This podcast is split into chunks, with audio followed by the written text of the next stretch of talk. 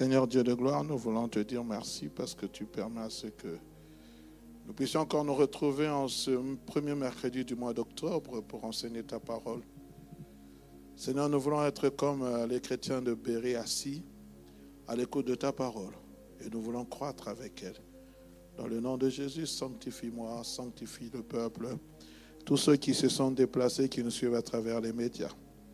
Dans le nom de Jésus, tu bénis ta parole. Amen.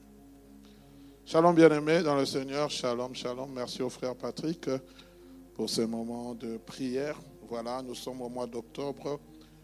Euh, la semaine, le mois passé, nous avons parlé, c'est l'importance des familles. Mais nous n'avons même pas terminé. Je n'étais même pas euh, entré dans la profondeur du message. Que voilà, nous sommes obligés de, suspendre cet enseignement pour débuter un autre. Mais nous y reviendrons, Dieu voulant, euh, le mois qui viennent. Ce ne sera pas toujours le mois de famille, on peut, le Seigneur permettra. Alors aujourd'hui, je commence avec une nouvelle série d'enseignements. Euh, voilà, je demanderai aussi à, l'équipe euh, audiovisuelle de me faire une affiche par rapport à ça, s'il vous plaît. Euh, comme on l'avait fait pour les familles aussi. toujours bon. Aujourd'hui, je parlerai sur les dons ministériels dans l'Église, leur importance et leur fonctionnement. Leur avec S, leur importance et leur fonctionnement. Pourquoi? Parce que je pense qu'il est important de parler des dons ministères dans l'Église. Les dons ministères, ce n'est pas euh, des dons spirituels. Nous allons essayer d'étudier. C'est un message que j'ai à cœur d'exploiter pendant tout le mois d'octobre. S'il y a une possibilité de le faire, nous allons le faire par la grâce de Dieu. J'espère que nous allons tout finir. Je vous proposerai comme euh, texte de base Éphésiens chapitre 4, versets 10 à 15.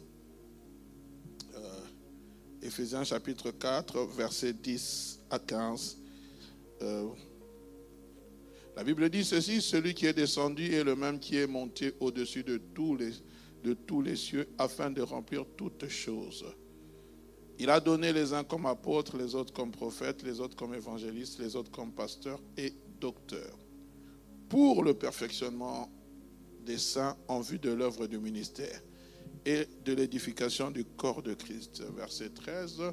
Jusqu'à ce que nous soyons tous parvenus à l'unité de la foi et de la connaissance du, du Fils de Dieu, à l'état d'homme fait, à la mesure de la stature parfaite de Christ afin que nous soyons plus des enfants flottants emportés à tout vent de doctrine par la tromperie des hommes, par les ruses dans leurs moyens de séduction. Mais que professant la vérité dans la charité, nous croissions à tous égards en celui qui est le chef, à savoir Christ. Amen. Donc vous allez déjà comprendre quand nous parlons de dons ministères, il en est cité quelques-uns dans la Bible. Aujourd'hui, ce n'est juste que l'introduction. On aura le temps de parler de ces cinq dons ministères, mais il y a aussi d'autres dons ministères que nous verrons dans la suite. Les cinq dons ministères qui sont comme les cinq doigts de la main. Donc, l'apôtre Paul est en train de dire, il a, donné les uns comme apôtres, les autres comme prophètes, les autres comme évangélistes, comme pasteurs et comme docteurs. Alors, euh, le premier point, je parlerai de l'importance de son enseignement. Pourquoi parler des dons ministères dans l'Église. Il est fort dommage. J'aimerais vraiment que, un grand nombre de gens puissent y participer à cet enseignement. Ne restez pas simplement dans, vos maisons. J'aimerais vraiment, et là j'insiste en tant que votre pasteur, soyez présents. Soyons présents parce que ce sont des enseignements qui vont nous enrichir et qui permettront aussi que nous puissions comprendre l'importance de, ce que Dieu a fait. Et comme le dit si bien le titre, le but premier, c'est de connaître l'importance des dons. Je ne parle pas des dons spirituels. Les dons spirituels, nous les trouvons dans 1 Corinthiens chapitre 12. Mais les dons ministères, c'est ce que l'apôtre Paul est en train d'énumérer dans Éphésiens chapitre 4. Connaître l'importance, connaître les dons, comment ces dons ministères fonctionnent. Mais au-delà de ça aussi, c'est donc pas seulement la connaissance, au-delà de la connaissance du fonctionnement, c'est aussi pourquoi pas susciter des ministères, et des ministres de Dieu afin qu'ils puissent avoir une complémentarité? Souvent dans les églises, on retrouve toujours les pasteurs. Il est rare de retrouver les prophètes, il est rare de retrouver les évangélistes, il est rare de retrouver les docteurs, il est rare de retrouver aussi euh, certains autres ministères, alors que ce sont aussi des ministères qui doivent exister dans l'Église. Amen. Ce sont des ministères qui doivent avoir lieu dans nos églises. Parce que c'est important d'avoir tous ces cinq ministères dans l'Église. Et nous allons voir avec le temps que tous ces ministères sont des ministères complémentaires.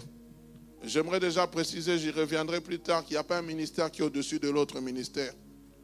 Aujourd'hui, si on est pasteur, on est inférieur à, l'apôtre. Si on est apôtre, on est inférieur au prophète. Non, ce sont des ministères qui fonctionnent dans la complémentarité. Et nous allons étudier c'est quoi être appelé apôtre, c'est quoi être appelé prophète, quel est le rôle du prophète, quel est le rôle d'un apôtre, d'un évangéliste, quel est le rôle d'un docteur et quel est le rôle d'un pasteur. Alors je disais, bien aimé, non simplement susciter des ministères, mais aussi des ministres de Dieu, afin d'avoir une complémentarité dans le corps de Christ, dans les églises locales. Mais aussi, ce n'est pas simplement d'avoir une complémentarité, mais c'est aussi de voir loin, d'avoir aussi une succession dans le champ de Dieu. D'avoir une succession, de préparer des hommes et des femmes parce que nous venons de lire pour que nous puissions parvenir à l'état d'homme fait, préparer des hommes et des femmes. Il y a des gens peut-être qui ont un appel, mais qui ne comprennent pas ce à quoi ils sont appelés. La Bible dit, par ta lumière, nous voyons la lumière. Et ma prière, c'est que le Seigneur puisse vous éclairer, nous éclairer. Amen. Écoutez ce que Christ dit, il dira lui-même dans Matthieu chapitre 9, euh, verset, j'ai dit 38 à 38. Nous prenons d'abord le verset 38e. Écoutez ce que Christ va dire dans Matthieu chapitre 9, verset 38. Alors il dit à ses disciples, la moisson est grande, mais il y a peu d'ouvriers. Priez donc le verset 39, priez donc le maître de la moisson d'envoyer des ouvriers dans sa moisson. Priez donc le maître de la moisson d'envoyer des ouvriers. Ici, cette parole fait suite un constat. Christ va faire un constat accablant. Lui-même va faire, quand vous êtes dans le verset, je pense, 35, on parle de son ministère. Il enseignait la parole, il guérissait les malades, il chassait les démons. Est-ce que vous pouvez mettre le verset 35 De toujours Matthieu chapitre 9. Verset 35, s'il vous plaît, montez plus haut. Voilà. Jésus parcourait toutes les villes et les villages, enseignant dans les synagogues, prêchant la bonne nouvelle du royaume et guérissant tous les malades de toute infirmité. Jésus, homme, il va, faire son ministère. Lorsque vous êtes dans Luc chapitre 4, il parle du rôle auquel Dieu l'a appelé de prêcher l'évangile, de faire ceci et cela. Et il savait que le temps était court et il devait faire exercer l'œuvre de Dieu, le travail de Dieu. Mais lui-même va faire ce constat. Au verset 36, la Bible dit ceci, voyant la foule, il fut ému de compassion pour elle parce qu'elle était languissante et abattue. Et j'aimerais que vous souligniez la dernière partie, comme des brebis qui n'ont point de berger. Mais lui-même, il dira, je suis le bon berger. Christ lui-même va se présenter comme étant le bon berger. Mais lorsqu'il va voir la foule, il va dire, la Bible dit, il va faire ce constat. Elle était, il va être rempli de, de compassion. Pourquoi? Parce que la foule était languissante et abattue. Il y a ce mot compassion qui m'a intrigué. Ce mot compassion, c'est un sentiment qui pousse une personne à partager le même ressenti de souffrance que son prochain. Donc, c'est-à-dire la tristesse qu'il y a dans mon cœur, la tristesse qu'il y a dans mon cœur, je le partage, une autre personne la partage avec moi. Remettez le passage, s'il vous plaît, bien aimé. Il dit, il fait mille de compassion parce que, comme, elle a battu, comme, parce que ses brebis n'avaient point de berger. Christ va comprendre qu'il y avait un besoin imminent, un besoin urgent, qui devait être à tout prix comblé. D'où cette prière qu'il va faire au verset 38 et 39. Il va voir, il va faire le constat, il va dire au verset 39, priez donc le, le maître de la moisson, d'envoyer des ouvriers dans sa moisson. Bien aimé, j'aimerais vraiment que nous fassions attention. Au verset 36e, si ma mémoire est bonne, je ne vais pas. La Bible dit parce qu'elle était languissante, abattue comme des brebis qui n'ont point de berger. Quel est le rôle d'un berger? Le rôle d'un berger, c'est de, veiller sur les brebis. Dans Psaume chapitre 23, on nous décrit L'Éternel est mon berger, je ne manquerai de rien. Il me conduit, il me fait reposer près des eaux paisibles. Il me conduit dans les verts pâturages. Donc le, rôle d'un berger, c'est de conduire, d'amener la brebis vers, vers, vers les verts pâturages, de l'amener là où il y a l'abondance, de pourvoir à ses besoins, de l'aider à, à la nourriture. On n'aura pas le temps d'entrer dans les détails. Mais Christ, il dit, priez donc le maître de la moisson d'envoyer les ouvriers dans la moisson. Ici, ce que Christ veut faire ressentir, il ne parle pas de n'importe quel type d'ouvrier. Christ est en train de parler, il ne parle pas de n'importe quel type d'ouvrier, Christ est en train de nous parler de, plutôt des, bergers. Ce sont les bergers qu'il est en train de rechercher, qui doivent s'impliquer. Quand on parle d'un berger bien aimé ici, c'est-à-dire on voit une personne qui est qualifiée et qualifiable. Ce n'est pas un ouvrier à la va-vite. Non, c'est un ouvrier qui, à qui on veut, qu'on veut former, qui doit avoir un savoir-faire, qui doit avoir un certain potentiel de connaissance pour pouvoir, bien aimé, s'occuper de ses brebis. Parce que si c'était n'importe quel ouvrier, on pouvait les prendre et les mettre. Je parlerai du choix que Christ a fait avec ses disciples.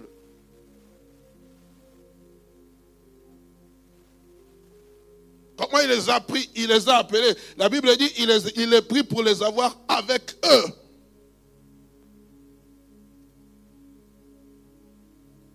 Est ensemble Il va dire prier. Le Père, le maître de la moisson, d'envoyer des ouvriers dans la moisson. Et comme je le répète, pas n'importe quels ouvriers, des bergers, c'est-à-dire ayant une certaine qualification.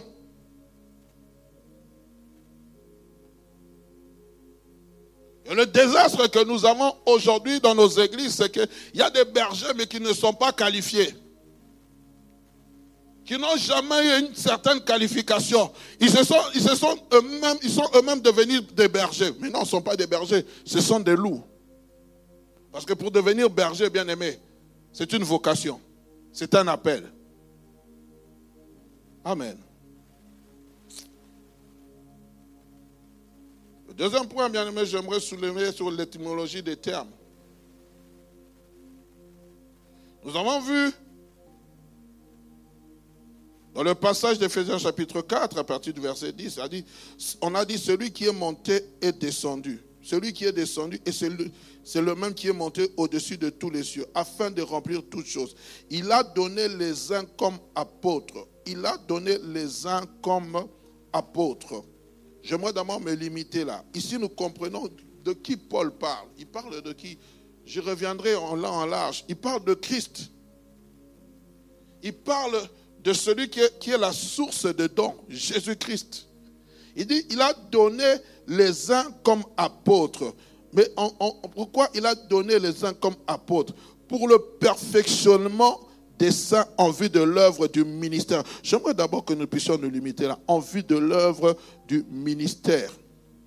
Il a donné, dans le mot donner, nous voyons le mot don. Car Dieu a tant aimé le monde qu'il a donné son Fils.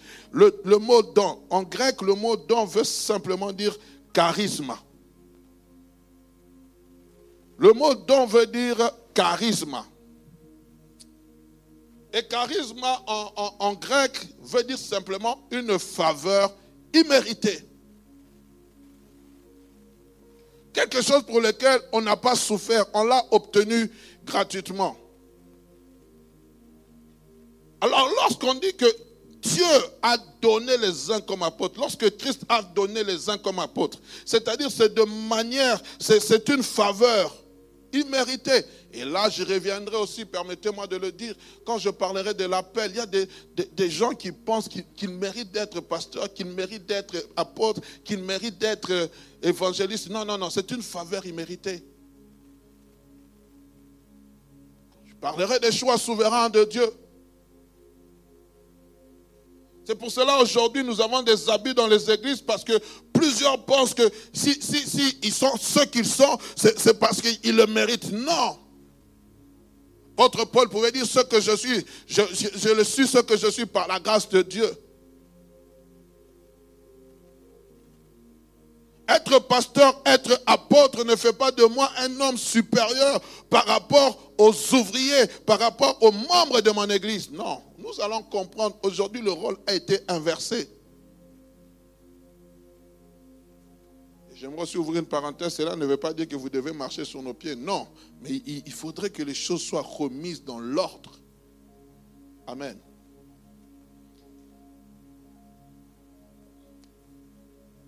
Je disais, premièrement, le don, charisme, c'est une faveur que l'on reçoit, que reçoit quelqu'un qui, sans mérite, sans mérite. Cela me, rappelle le passage d'un Corinthien, permettez-moi de le lire, je ne l'ai pas mentionné. Vous savez comment je fonctionne de temps en temps. Euh, de, temps en temps, le Seigneur peut m'inspirer pour trouver un passage et le lire. Euh, excusez-moi, je vais le trouver. Nous sommes dans, dans euh, dans, 1 Corinthiens chapitre, chapitre 20, un plutôt, chapitre 1er. La Bible dit, verset 27, la Bible dit, mais Dieu a choisi les choses folles du monde pour confondre les, sages. Dieu a choisi les choses faibles du monde pour confondre les fortes. Et Dieu a choisi les choses viles du monde et celles qu'on méprise, celles qui ne sont point, pour réduire à néant celles qui sont. Pourquoi? Afin que nul chair ne se glorifie. Il a choisi les choses qui ne sont pas. Paul pouvait se dire, moi Paul, apôtre, apôtre, je suis le moindre de tous les apôtres. Quand il parle de sa vie passée, il en a honte.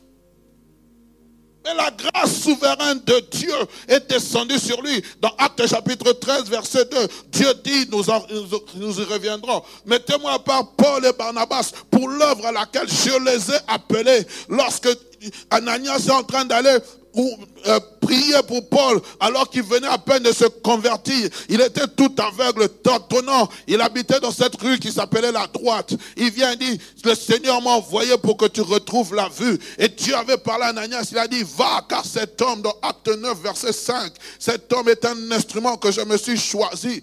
Pourquoi pour faire connaître mon nom devant les grands de ce monde. Et je lui montrerai tout ce qu'il va souffrir à cause de mon nom. Et j'imagine Ananias en train de venir parler à Paul. Voici ce que Dieu t'impose les mains. Mais voici ce que Dieu m'a dit. Tu as un appel. Tu vas commencer à parler de son nom devant les grands de ce monde. Entre acte 9 et acte 12, il s'est passé plusieurs mois, plusieurs années. Paul sera sous les pieds de Barnabas. Barnabas va l'enseigner. Barnabas va l'introduire dans cette communauté juive qui avait peur de ce grand Saul de Tarse parce que c'était un homme méchant, un homme violent. Mais Barnabas va le prendre et va l'introduire. Oh Seigneur, donne-nous des personnes qui sachent nous introduire là où le monde a peur de nous. On est ensemble. Alors, le deuxième mot, c'est ce mot ministère. Ministère. Ou ministre. Dans le Nouveau Testament, le mot ministère, c'est la traduction de diakona, du verbe diakoneo en grec, qui signifie simplement servir. Un ministre de Dieu, c'est un serviteur.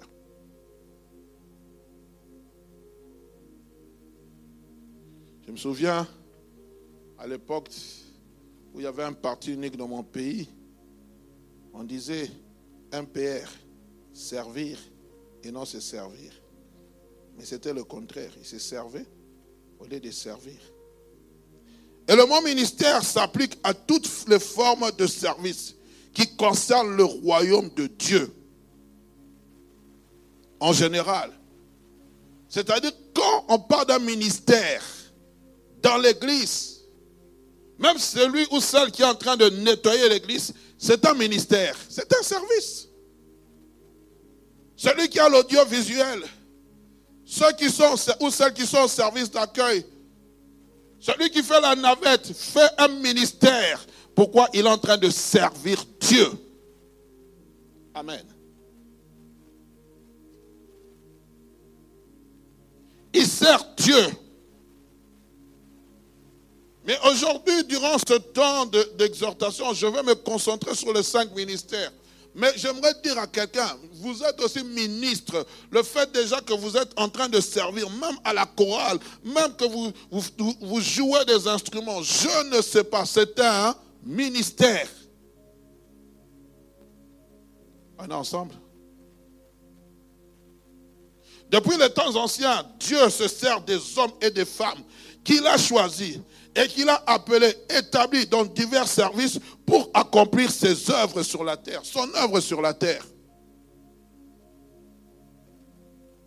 Il se sert des hommes et des femmes pour accomplir son œuvre. Nous faisons un ministère.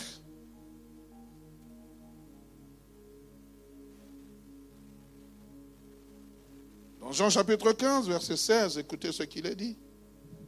Ce n'est pas vous qui m'avez choisi, mais moi je vous ai choisi. Pourquoi je vous ai choisi?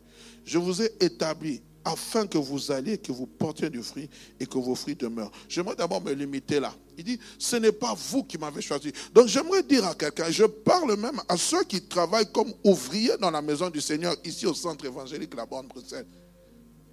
Ce n'est pas le pasteur Hugues qui vous a choisi, c'est Dieu.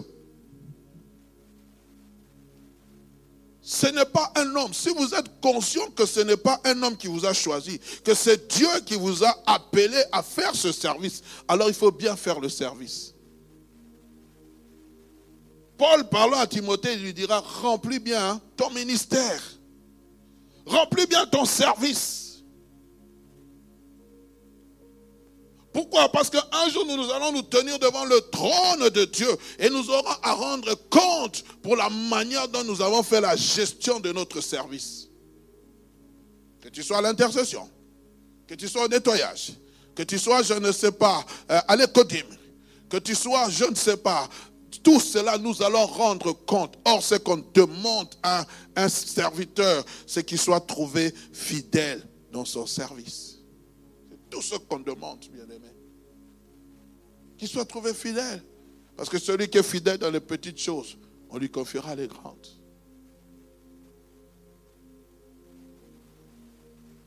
Il dit, afin que vos fruits demeurent. Écoutez, il dit, dans votre ministère, le choix que j'ai fait sur vous, le choix que j'ai porté sur vous, c'est que vous puissiez porter des fruits. C'est-à-dire, dans mon service, je suis appelé à porter des fruits, du fruit. Dans le travail que je suis en train de faire, je dois porter des fruits. Et ce que j'aime, la Bible dit, est que vos fruits demeurent. Ce n'est pas simplement que je porte, mais il faut que ça demeure. Il faut qu'on puisse voir le fruit de votre travail. Et écoutez, frères et sœurs, j'aime cela. Et tout ce que vous demanderez à mon Père, en mon nom, il vous le donnera. J'aimerais vous dire, le service paye toujours. Vouloir ou pas, ça paye. Tu peux servir Dieu, Dieu va s'occuper de toi. Pourquoi? Parce qu'il dit, si les fruits demeurent, tout ce que vous demanderez à mon Père en mon nom, vous l'obtiendrez. Ce passage, c'est un passage que Dieu m'avait donné lorsque j'étais appelé au ministère. C'était même pas moi, c'était une sœur. Je l'ai toujours mémorisé. Les fruits de qui demeurent, tout ce que je demanderai. Une seule chose que j'avais dit à Dieu lorsqu'il m'avait appelé, prends-moi en charge. Je te demande ni or ni argent, mais une prise en charge. J'aimerais vous dire, depuis 94 jusqu'à ce jour, Dieu sait prendre en charge. Et le service de Dieu paye toujours. Dis à ton voisin, le service. Servir Dieu, ça paye. Vouloir ou pas, ça paye.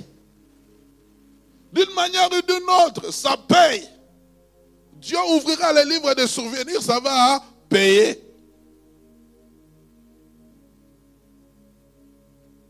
Amen.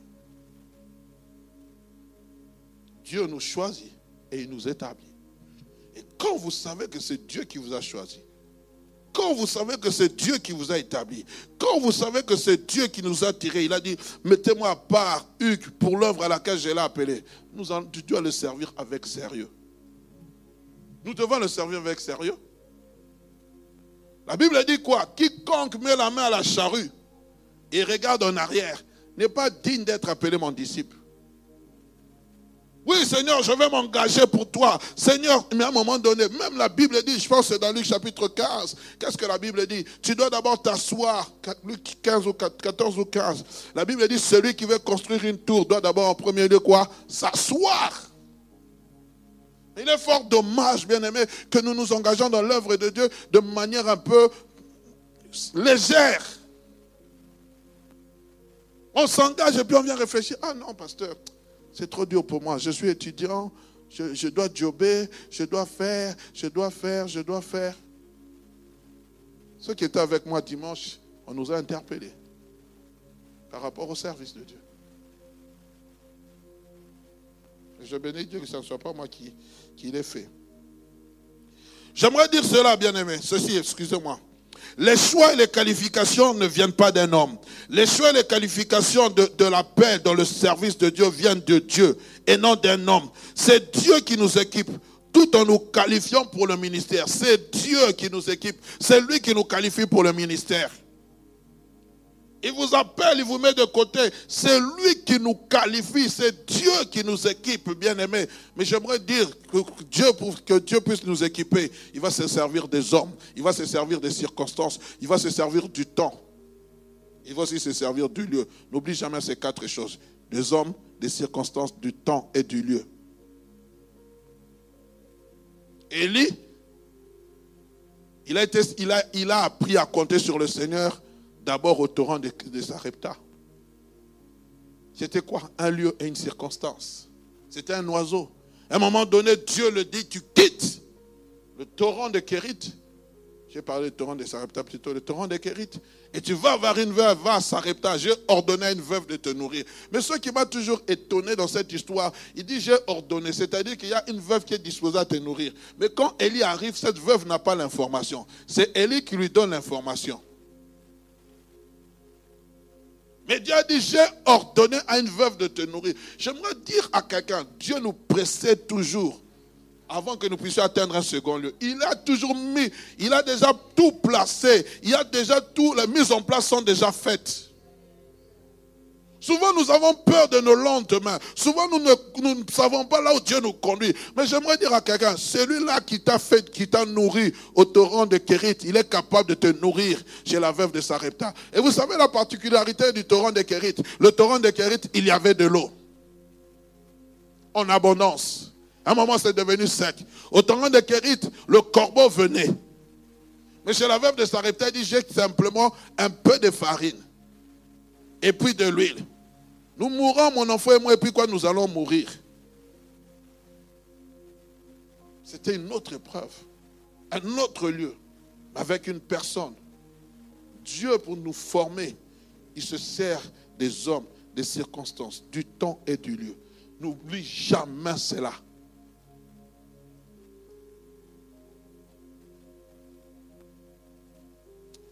Amen. On est ensemble? Le but du ministère, c'est quoi? Pourquoi parler de but du ministère? Je parle de ce ministère ici. Mais avant de parler du but, ça c'est le troisième point, du but du ministère, il est bon de savoir comment Dieu nous accorde d'abord cette capacité pour accomplir son ministère. Il est bon de savoir, bien aimé. Parce que Dieu ne peut pas t'appeler sans t'avoir donné la capacité. C'est impossible. Il y a toujours en toute personne qui est appelée au service de Dieu, il y a toujours une capacité que Dieu nous donne. Vous êtes dans Zacharie chapitre 4, verset 6. Dieu dit, ni par ma force, ni par puissance, mais par mon esprit, dit l'Éternel des armées. Alors il reprit, il me dit, c'est ici la parole que l'Éternel adresse à Zorobabel. C'est ni par la puissance, ni par force, mais c'est par mon esprit, dit l'Éternel des. Nous comprenons bien aimé que notre capacité vient de Dieu à travers son Saint-Esprit. C'est lui qui nous rend capable d'accomplir le service. C'est pour cela, avant tout service, je parle de manière générale, je ne suis pas encore entré dans le particulier. Tu dois demander la portion de l'Esprit pour faire le service. Tu nous devons demander la portion de cette, du Saint-Esprit. je ne parle pas du parler en langue. Non. Je te dis, je te, ne parle pas du parler en langue. Bien aimé, je te parle d'autre chose. J'y arrive, bien aimé. Il y a une capacité spirituelle auquel peut s'ajouter les dons naturels. J'en avais parlé pour ceux, quand j'étais en train de parler, faites-les valoir. Il y a une capacité spirituelle que Dieu nous donne, mais il y a aussi les dons naturels. Je peux avoir un don naturel de jouer au synthé. Mais ici, c'est un travail spirituel. Il me faut la capacité spirituelle. Je peux avoir le don naturel de pouvoir filmer, de savoir comment on filme, de savoir comment on peut manier le, le je ne sais pas, tous les appareils, ainsi de suite. Mais il me faut la capacité spirituelle. Et cette capacité spirituelle s'appelle l'onction.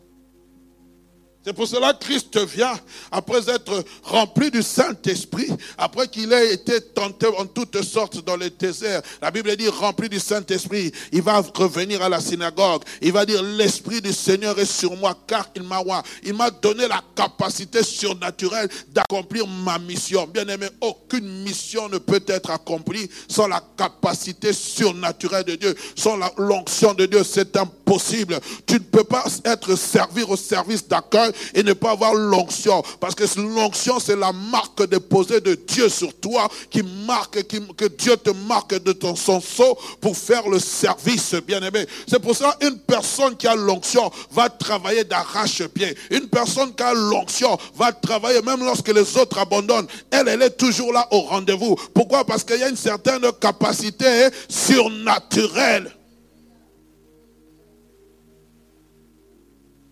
Quand les gens sont fatigués, vous savez, ce que j'aime, lorsqu'Élie était en train de déprimer, la Bible dit avec la nourriture qu'il eut, il marcha 40 jours et 40 nuits jusqu'à la montagne de Dieu Rêve. Mais oui, ça, l'a donné des forces physiques, mais l'onction nous donne les forces surnaturelles. L'onction te donne la capacité de faire le travail de Dieu. On est ensemble? J'ai comme l'impression que je prêche au lieu d'enseigner. C'est quoi l'onction, bien-aimé? L'onction, il s'agit de ce revêtement de l'Esprit Saint qui, nous rend capables de répondre aux besoins de l'œuvre de Dieu. Il s'agit de cette capacité de, de l'Esprit Saint qui nous rend qui nous rend capables de répondre aux besoins de l'œuvre de Dieu. L'œuvre de Dieu a des besoins. C'est pour cela que Christ a dit aux disciples, ne vous éloignez pas de Jérusalem, jusqu'à ce que vous soyez revêtus de la puissance d'en haut. N'allez jamais avant le Saint-Esprit. Laissez le Saint-Esprit vous accompagner. Tu peux avoir le fardeau pour évangéliser. Tu peux avoir le fardeau des âmes pour faire un travail. Tu peux avoir le fardeau. Mais demande d'abord au Seigneur la capacité surnaturelle. Sans cette capacité surnaturelle, tu vas travailler et tu vas t'épuiser. Mais quand tu sens que tu as la capacité surnaturelle en toi, l'œuvre de Dieu va croître entre tes mains. Et vous allez revoir ça, bien aimé. Une personne qui a, qui a le sceau de Dieu, parce que l'onction, c'est aussi l'approbation divine dans le travail que nous faisons. Vous allez voir que lorsqu'il fait le travail, le travail est en train de prospérer. Le travail ne reste pas statique. Tu peux dire tout ce que tu veux. Tu peux dire il y a opposition. Tu peux dire il y a des démons. Tu peux dire qu'on me met les crocs en chambre. Mais si tu as l'onction de Dieu, la Bible dit l'onction brise le joug. Tu vas prospérer. La Bible dit l'œuvre de ses mains prospérera. Quand j'ai l'approbation de Dieu, frère, quelles que soient les batailles visibles et invisibles, nous avançons. On est ensemble?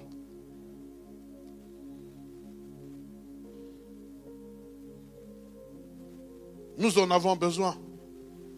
Je dirais encore ainsi, j'insiste encore, je ne sais pas pourquoi. Ne quitte pas la place où tu es avant que le Saint-Esprit ne puisse te donner le sango. Les disciples sont restés pendant dix jours en train de prier.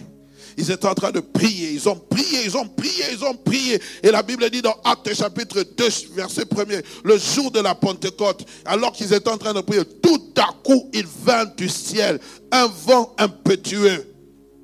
Et des langues semblables à des langues de feu se posèrent les unes sur les autres, sur leur tête. Il y a quelque chose qui s'était passé. Ils ne pouvaient pas quitter tant que Dieu n'avait pas dit. Et ce jour-là, la Bible dit, alors Pierre se présenta. Il s'est présenté pourquoi? Parce qu'il était rempli de cette capacité surnaturelle de faire le travail de Dieu. Et la Bible dit en conséquence, Dieu ajoutait à l'Église chaque jour ceux qui étaient sauvés. Il confirmait sa parole par des signes, des présages et des miracles. Souvent, on cherche des signes. Souvent, on cherche des présages. Souvent, on cherche des miracles. Campagne d'évangélisation des miracles. Mais l'onction n'est pas là. Quand l'onction n'est pas là, qu'est-ce qui se fait? On fabrique l'onction. Quand l'onction n'est pas là, qu'est-ce qui se fait? On fabrique l'onction. Et c'est pour cela, vous allez voir, frères et sœurs, je vous donne un signe. Quand vous voyez un serviteur quitter des coques à l'âne. Hier, c'était l'argent qui sortait par, je ne sais pas, la poche. Demain, je sais autre chose, frère. L'onction n'est pas là. Parce que Dieu, quand il t'appelle, il te donne la capacité, tu restes sur ton chemin. Tu ne vas pas aller de coq à l'âne. Je ne vise personne. Je parle des choses que je crois connaître. L'onction n'est pas là pour, faire plaisir à la chair. L'onction n'est pas là pour faire plaisir à nos sens. Non, l'onction est là pour nous visiter, toucher nos vies. L'onction est là pour transformer les vies. L'onction est là pour faire prospérer l'œuvre de Dieu. Pour attester que Jésus-Christ est Seigneur. On est ensemble.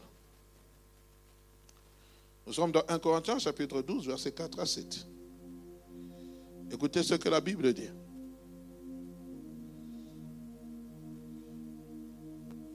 Écoutez ce que la Bible dit. Il y a diversité de dons, mais le même esprit. Il y a diversité de ministères, mais le même Seigneur. Diversité d'opérations, mais Dieu qui opère tout en tous. Or, à chacun, la manifestation de l'esprit est donnée pour l'utilité commune. J'aimerais trouver ce même passage, 1 Corinthiens chapitre 12, mais avec une autre version, pour que nous puissions comprendre, comme j'aime souvent dire, la quintessence ou la profondeur de ce verset. Écoutez ce que la Bible dit, j'aimerais lire avec une autre version. 1 Corinthiens, 1 Corinthiens chapitre 12. Hein. Ici, on parle encore de mot diversité, je vais essayer de trouver. Voilà, euh, verset 6 à 12. C'est ça C'est quel verset? On dit, oui, il y a des dons différents, mais c'est le même esprit qui donne, qui les donne. Il y a, écoutez, il y a des façons de servir différentes, mais on sert le même Dieu. Il y a des activités différentes, mais c'est le même Dieu qui les produit tous en tous. Chacun reçoit le don de montrer la puissance du Saint-Esprit, et c'est là pour le bien de tous. Je vais me limiter là pour que nous puissions comprendre ici une chose. On dit qu'il y a diversité, c'est-à-dire il y a plusieurs manières. Quand on parle de diversité, c'est-à-dire plusieurs manières. Dieu peut opérer de plusieurs manières. Il y a différents types d'opérations. On parle des dons spirituels, on parle des dons ministères. Mais ici, la Bible dit, mais c'est Dieu, c'est Dieu. On parle, il y a un seul Seigneur, Dieu, pour montrer au fait quoi? Ici, nous voyons non seulement la souveraineté de Dieu en ce qui concerne la répartition des dons dans le ministère, on voit la souveraineté de Dieu. Oh non, moi j'aimerais vraiment, quand je prie pour les malades, que les malades soient guéris. C'est Dieu qui est souverain. Nous devons comprendre. Amen. Nous devons comprendre au fait quand nous voulons parler des dons spirituels, même des dons dans le ministère, c'est Dieu qui appelle. C'est ici où nous voyons que l'homme n'a pas, ça n'a que faire. Oh Seigneur, pourquoi tu m'as, tu ne m'as pas, pourquoi tu n'as pas fait que je sois apôtre? Pourquoi moi aussi je n'ai pas les dons de guérison Souvent nous nous aimons les dons, les dons extraordinaires. Pourquoi moi je n'ai pas les dons des miracles, Seigneur? Moi je veux. Non, c'est Dieu dans sa souveraineté. Dis avec moi, Dieu est souverain. Et acceptons la souveraineté de Dieu. Et pour vous prouver la souveraineté de Dieu, j'aimerais lire certains passages nommés par, cités par l'apôtre Paul. L'apôtre Paul dit ceci dans Romains chapitre 9, verset 16. Ainsi donc, cela ne dépend ni de celui qui veut, ni de celui qui court, mais de Dieu qui fait miséricorde. Cela ne dépend ni de celui qui court. Donc on voit toujours la souveraineté de Dieu. Et l'apôtre Paul souligne cela, bien aimé. Dans le ministère, dans le don ministère, dans le don spirituel, nous devons savoir que notre Dieu est souverain. Il y a ce que nous appelons la souveraineté de Dieu, là où l'homme ne peut pas interférer. J'ai beaucoup aimé Job. Job, on lui apprend qu'il a tout perdu. On lui apprend qu'il a perdu ses enfants. On lui apprend qu'il ne lui reste rien. Écoutez ce qu'il dit. L'Éternel a donné, l'Éternel a repris. Que son nom soit béni. Aïe! Vous et moi, à la place, on allait chercher la sorcellerie. Il savait que sa vie dépendait du Seigneur. Et que son attachement n'était pas simplement pour les biens matériels. Son attachement était, était, était, il savait que je dépends de Dieu. Vouloir ou pas, ma vie dépend de Dieu. Bien aimé, nous voulons vraiment vous faire comprendre. L'Ecclésiaste a dit, j'ai compris une chose, que, que la guerre n'est pas plus vaillant. Le tout dépend des temps et des circonstances. La souveraineté de Dieu. Romains, euh, Ephésiens chapitre 1, verset 11. La Bible dit, c'est Dieu qui opère toutes ces choses d'après le conseil de sa volonté. C'est Dieu qui opère toutes ces choses d'après le conseil de sa volonté. Si nous connaissons ces choses, l'Église ici, nous serons dans la perfection. Il n'y aura pas de guéguerre. Il n'y aura pas de guéguerre. Ephésiens chapitre 4, verset 7. Mais à chacun de nous, la grâce a été donnée selon la mesure du don de Christ. À chacun de nous, la grâce a été donnée selon la mesure du don de Christ. Donc, c'est-à-dire que Dieu connaît comment, quelle grâce il doit te donner. C'est Jésus qui connaît. Il y a des gens, je donne un exemple, vous aurez une grâce de 33 centilitres. Il y en a d'autres, un litre. D'autres, 50 centilitres. Mais la Bible dit une chose, c'est une manière de, c'est un exemple. C'est Dieu, la Bible dit, la Bible dit, mais à chacun de nous, la grâce a été donnée selon la mesure du don de Christ. Si nous comprenons ces choses dans l'église, il n'y aura pas de jaloux ni de jalouses. Il n'y aura pas de jaloux ni de jalouses. Je ne peux pas être comme. Je ne peux pas. Pourquoi? À chacun la grâce a été donnée. Une fois, on est venu me faire la remarque. Mais regarde l'autre serviteur de Dieu. J'ai dit, lui, c'est lui. Moi, c'est moi. Je peux imiter, prendre ce qu'il y a de bon en lui, mais tu ne le connais pas parce que toi, tu ne le côtoies pas. Toi, tu me vois parce que tu me côtoies. Lui, c'est lui. Chacun a son, son couloir d'appel. Ah, moi, je vais une église, une, comment on appelle ça aujourd'hui, les méga églises. Mais peut-être Dieu t'a appelé à voir une église de 50 personnes. Alors pourquoi je dois chercher à avoir une église de 100 000 pendant que Dieu sait que ma capacité c'est de gérer 50 personnes? Nous serons jugés. Et celui qui a une méga église, et celui qui a 50 membres dans son église, tous nous serons jugés. Et nous serons jugés sur notre base de notre fidélité. Je me souviens d'un livre que je lisais. Mon frère, si vous pouvez diminuer la, climatisation, je vois qu'il y a des gens qui ont un peu froid. Je me souviens d'une fois, j'étais en train de lire un livre où, je ne sais pas, c'était un témoignage, un pasteur qui voyait son église remplie, il était content, fier. Puis un jour, le Seigneur lui dit, tu vois, cette femme qui se met souvent sous ses escaliers, si cette église est remplie, c'est parce qu'elle est en train de prier. J'écoute sa prière. C'est pour ça que j'envoie des âmes. Et combien y a-t-il pas de gens qui sont méconnus dans l'église, mais qui sont comme des harengs Mais on ne voit que Moïse. Il y a des harengs et des hures cachés. Seigneur, s'il te plaît, ne touche que cette église soit épargnée. Seigneur, soutiens ton serviteur. Seigneur, sois avec ton serviteur. Qu'il ne tombe pas dans l'adultère. Seigneur, préserve cette église des scandales. Seigneur, sois avec eux. Mais on ne les connaît pas, mais Dieu les connaît. C'est pour ça que je bénis toute personne qui porte le fardeau de cette église. Sincèrement.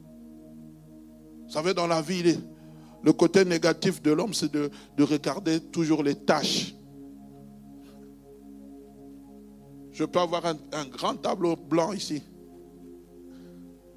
Mais je mets seulement une petite tache noire. Je pense que tous les regards seront fixés sur la tache noire. Mais peu vont fixer leur regard sur ce grand tableau. Non, pasteur, il est blanc, mais il y a une tache noire. Et c'est ça qui est un peu dommage aujourd'hui dans nos églises, c'est que nous ne remarquons que les taches noires. Le travail qui est fait n'est pas souvent apprécié. J'aimerais dire à quelqu'un, ne m'appréciez pas quand je vais mourir. Oh, c'était un bon pasteur, vraiment. Ah, ah, ah, ah il était bon. Surtout un, peu. Non, non, non, non. C'est quand on est vivant qu'on doit s'encourager. On n'attendait pas. Ah, je ne vais pas citer les noms, sinon vous allez dire au nom de Jésus. N'attendez pas que X meure pour commencer à venir le vanter. Non. Pendant qu'il est là, vantez son travail. Encouragez son travail. Dites du bien de lui. N'attendez pas la mort. Et souvent, la mort, là, on vous donne des textes à lire. Oh, tu sais. Et souvent, ce sont, des, on dirait, des poèmes lyriques. Vous êtes en train de lire simplement. Le cœur n'y est même pas. Oh, petite hirondelle. On dit. Pendant que nous sommes vivants, si tu dois l'appeler petite hirondelle, appelle-la petite hirondelle. Attendez pas la mort. Oh, j'avais beaucoup de choses à dire, mais la mort maintenant nous a séparés. Non Tu as le temps. Parle. Amen. Que Dieu soit béni. Bien-aimé, 1 Corinthiens chapitre 12, le temps file tellement vite. La Bible dit, c'est le Saint-Esprit qui distribue à chacun en particulier comme il le veut.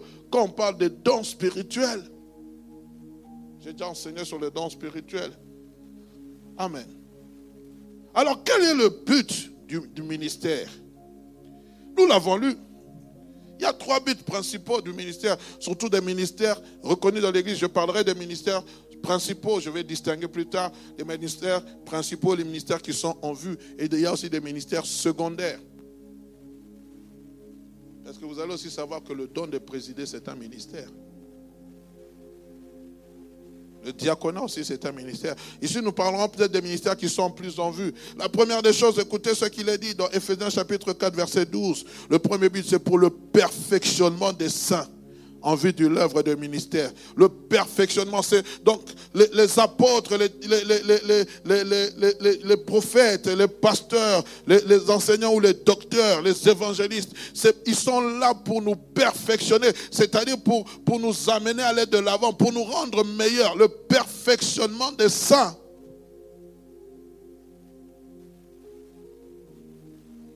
En vue de l'édification du corps de Christ. C'est pour que le corps de Christ soit édifié. Quand on parle d'édification, c'est-à-dire bien bâti.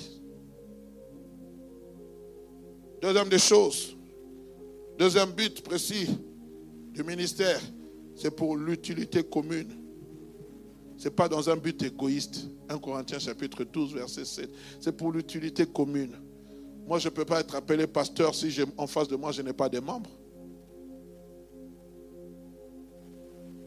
Puis j'aimerais vous dire, s'il vous plaît, euh, mon nom, ce n'est pas pasteur, mon nom, c'est Hugues Arnaud Chissungu. Pasteur, c'est une fonction.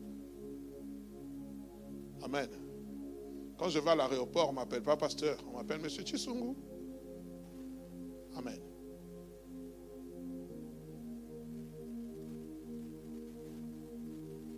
C'est une erreur que nous commettons. Je veux aussi corriger ça, j'en profite pour l'audiovisuel.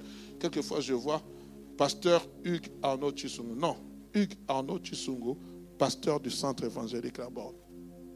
Diacre Y, non. Chisungu, diacre du centre évangélique là-bas.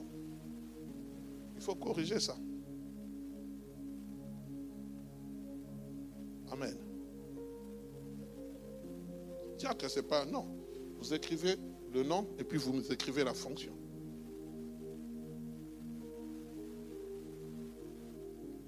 Ensemble. Et troisième point, comme je l'ai dit, c'est l'édification, l'édification de l'Église. C'est-à-dire que les hommes de Dieu, les femmes de Dieu qui sont appelés dans ce ministère, qui sont des ministères visibles, ils doivent nous édifier. Et je parle même des ministères dans les ministères dans les départements. Quand tu n'es pas une source d'édification, je suis désolé, tu dois arrêter. On dit pour l'édification. Quand tu, quand tu, es, tu, es, dans, tu, es responsable ou tu, es ouvrier, tu fais ton ministère, tu fais murmurer les gens. Ce n'est pas bon. Ce n'est pas bon. Ce n'est pas bon, les amis. Nous devons faire très attention. Nous devons faire très attention. Les gens pensent que, non, non, non. Le travail, de Dieu, quand nous faisons le travail de Dieu et dans le service auquel nous sommes appelés, nous faisons murmurer, nous sommes une pierre d'achoppement pour les autres. Alors il y a un problème. Nous devons nous corriger. Il y a beaucoup de choses que nous devons revoir. Quelquefois, nous avons pitié alors que l'Église est en train de, de mourir. Je l'avais dit une fois, Jésus-Christ, il voit les vendeurs dans le temple, il pouvait avoir pitié. Il les a chicotés. Il les a dit, vous quittez le temple. Pourquoi? Parce qu'il voulait qu'il y ait de l'ordre, frères et sœurs. L'église, je n'ai pas fini de prêcher sur l'église. Dans l'église, il faut qu'il y ait la manifestation de l'amour. Dans l'église, il faut qu'il y ait la manifestation de la compassion. Dans l'église, il faut qu'il y ait la manifestation de l'entente. Comment tu peux venir à l'église, ne pas saluer quelqu'un, mais adorer Dieu? La Bible dit, si vous saluez ceux qui vous saluent, que faites-vous d'extraordinaire? Les païens font de même. Comment tu peux dire Dieu, aimer Dieu que tu ne vois pas et tu es ton prochain que tu vois? Mais l'homme a été créé à l'image de Dieu. Ah non, le pasteur là, moi je ne l'aime pas. Ah, si tu ne m'aimes pas, c'est ton problème. Mais Dieu, j'ai été créé à l'image de Dieu. Même s'il n'est pas de ta région. Ici, il n'y a pas des agresseurs et des agressés. Ici, nous sommes frères et sœurs dans le Seigneur. La politique, nous la mettons de côté. Nous venons, nous prions. Nous nous assemblons. Nous croyons au véritable amour. Et vous savez, c'est pour cela que l'Église aujourd'hui ne joue plus son rôle. On se retrouve des coteries. Entre nous, les gens des les, néerlandophones. Nous, nous sommes les germanophones. Nous sommes les wallons. Nous nous retrouvons entre nous. Nous parlons wallon. L'autre, parle néerlandais. L'autre, parle allemand. Je ne sais pas. Mes frères, c'est ça qui divise l'Église. Ou les soupçons. Il suffit seulement qu'on se retrouve seulement. Ah, ils ont parlé de moi. Frère, l'amour ne soupçonne pas de mal. On est ensemble. Je peux continuer. Je ne sais pas ce que j'étais.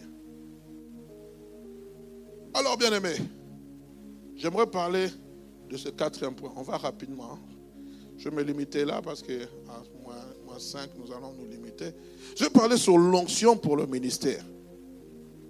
Nous avons défini l'onction comme un revêtement du Saint-Esprit qui nous donne la capacité de bien remplir le ministère reçu de Dieu. Et l'onction pour le ministère, elle est essentiellement spirituelle. Lorsque nous sommes dans Luc chapitre 4, nous voyons comment Christ est en train de parler. Il est en train de donner sa mission. Il affirme que l'Esprit du Seigneur est sur moi car il m'a oint. Lorsque vous êtes dans Luc chapitre 4, verset 18, il va donner la définition pour laquelle il a été oint. J'aimerais un peu aussi que nous-mêmes aussi nous puissions réfléchir. Pourquoi Dieu t'a-t-il oint? Ou en quoi Dieu t'a-t-il oint? Quelle est cette capacité spirituelle que Dieu m'a donnée pour que je sois efficace dans mon service? Quel est d'abord ton service? Quelle est ta place dans l'église, l'église corps de Christ avec E majuscule? Et quelle est ta place dans l'église locale? Quand chacun connaît sa place, quand chacun connaît son, son, comment on appelle, le lieu dans lequel il est appelé à travailler, frères et sœurs, il n'y aura pas d'embrouille. Il m'a oint pour annoncer la bonne nouvelle au peuple, pour faire que les aveugles recouvrent la vie. Nous, on ne va pas lire tout le passage de Luc chapitre 4, verset 18e. Et ce que j'aime aussi, lorsque l'apôtre Pierre se retrouve chez Corneille, il va rappeler ce, ce pourquoi Jésus était loin. Il dit, Acte chapitre 10, verset 38. Vous savez comment Dieu a oint du Saint-Esprit et de force Jésus de Nazareth, qui allait de lieu en lieu faisant du bien. My God. Donc l'onction, c'est pour faire du bien. L'onction, c'est pour faire. Dis à ton voisin, ton onction, c'est pour me faire du bien. Non, même tu peux encore. Non, dites-le avec foi. Ton onction, c'est pour me faire du bien. Non, Dieu t'a oint pour me faire du bien. Amen. Dieu m'a oint pour vous faire du bien. On ensemble. Il dit, regardez derrière, faisons du bien et guérissons tous ceux qui étaient sous l'empire du diable, car Dieu était avec lui. Car Dieu était avec lui. Faire du bien. Donc Dieu donne sa capacité de l'onction pour que nous puissions faire du bien. Luc chapitre 4, verset 14. Jésus revêtu de la puissance de l'Esprit, retournant en Galilée, et sa renommée se répandit dans tous les alentours. Il y a beaucoup de passages. Pourquoi je parle de cela? C'est pour affirmer que lorsque le Seigneur choisit, appelle établit une personne pour un ministère, il le la, de sa force, il le oint pour le service. Toujours, Dieu nous oint pour le service. Tu vas modérer dimanche, cherche l'onction de Dieu. Tu vas faire un travail, cherche. Même dans l'adoration, tu as besoin de l'onction de Dieu. Parce que ce qui nous communique, vous aimez, nous avons besoin de l'onction de Dieu. J'aime souvent dire même aux intercesseurs, quand vous venez à l'église le dimanche ou les jours où il y a culte, ne soyez pas comme tout le monde. Vous devez avoir l'onction de Dieu pour avoir la capacité de discerner quel esprit est en train de se mouvoir derrière chaque personne. Parce qu'il y a des gens comme ça, le diable les envoie pour distraire. C'est pour cela même un intercesseur ne s'assied pas n'importe où. Il s'assied dans des endroits stratégiques.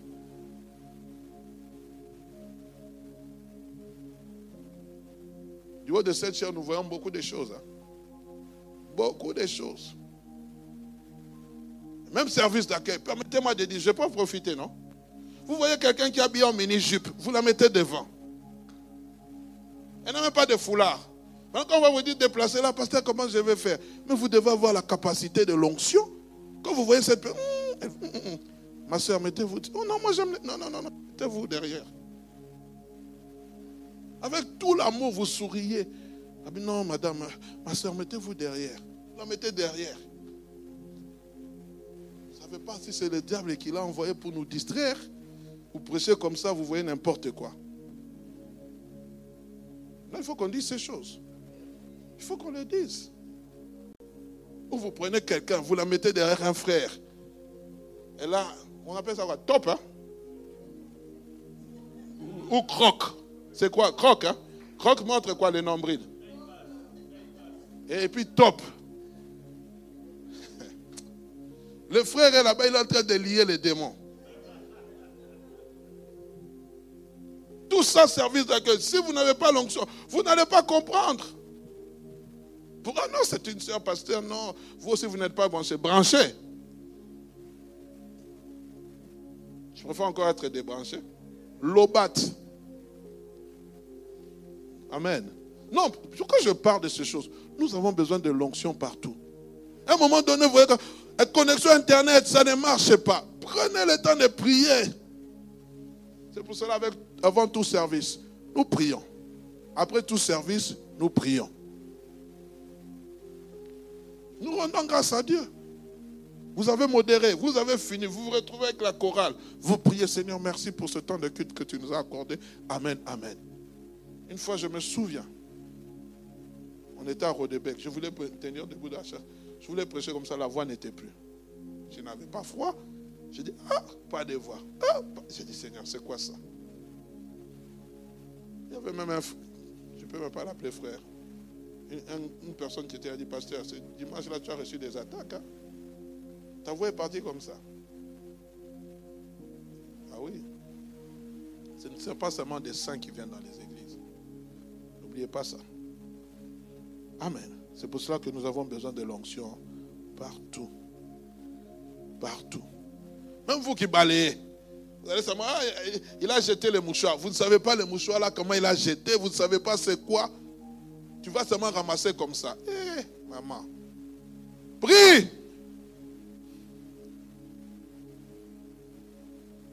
Je ne dis pas de soupçonner. Tu vas voir les mouchoirs, tu vas avoir peur. Mais c'est la façon dont nous sommes en train de parler que Dieu nous ouvre les yeux que nous avons besoin de l'onction. Tu as péché, tu ne sais pas, tu, tu viens seulement, ah non, j'ai balayé, ce n'est pas grave. Le Seigneur, eh, maman, c'est le temple de Dieu. La présence de Dieu est là. On va te châtier comme il est fini. Amen. Bien-aimé, je peux continuer. Alors, bien aimé, j'étais en train de dire, cette onction du Saint-Esprit nous rend capables d'accomplir la tâche que Dieu nous confie. Elle est un signe de l'appel divin et de son envoi.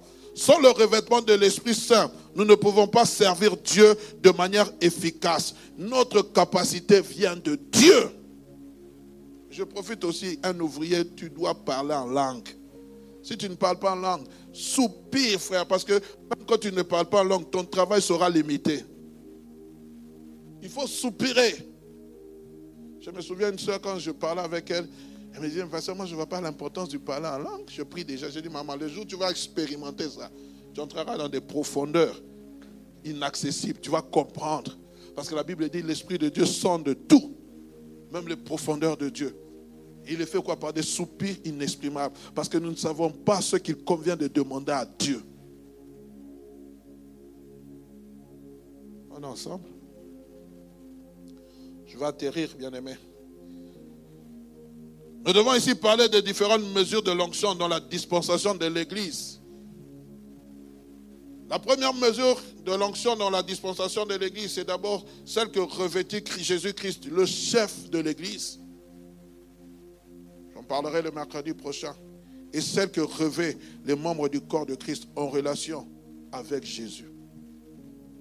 Jésus a reçu une onction sans limite étant monté au ciel, il a prié et dit, je vous prierai le Père, afin qu'il vous envoie le consolateur, le Saint-Esprit survenant sur vous. Le mercredi prochain, par la grâce de Dieu, nous allons aborder l'onction que revêtu Jésus-Christ, le chef de la tête de l'Église. Pourquoi?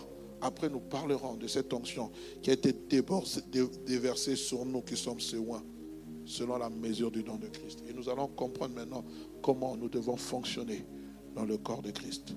Père, nous te disons merci pour ces quelques instants, ces quelques minutes que nous avons passées ensemble avec ton peuple qui s'est trouvé, Seigneur Dieu de gloire, présent ici en ce lieu.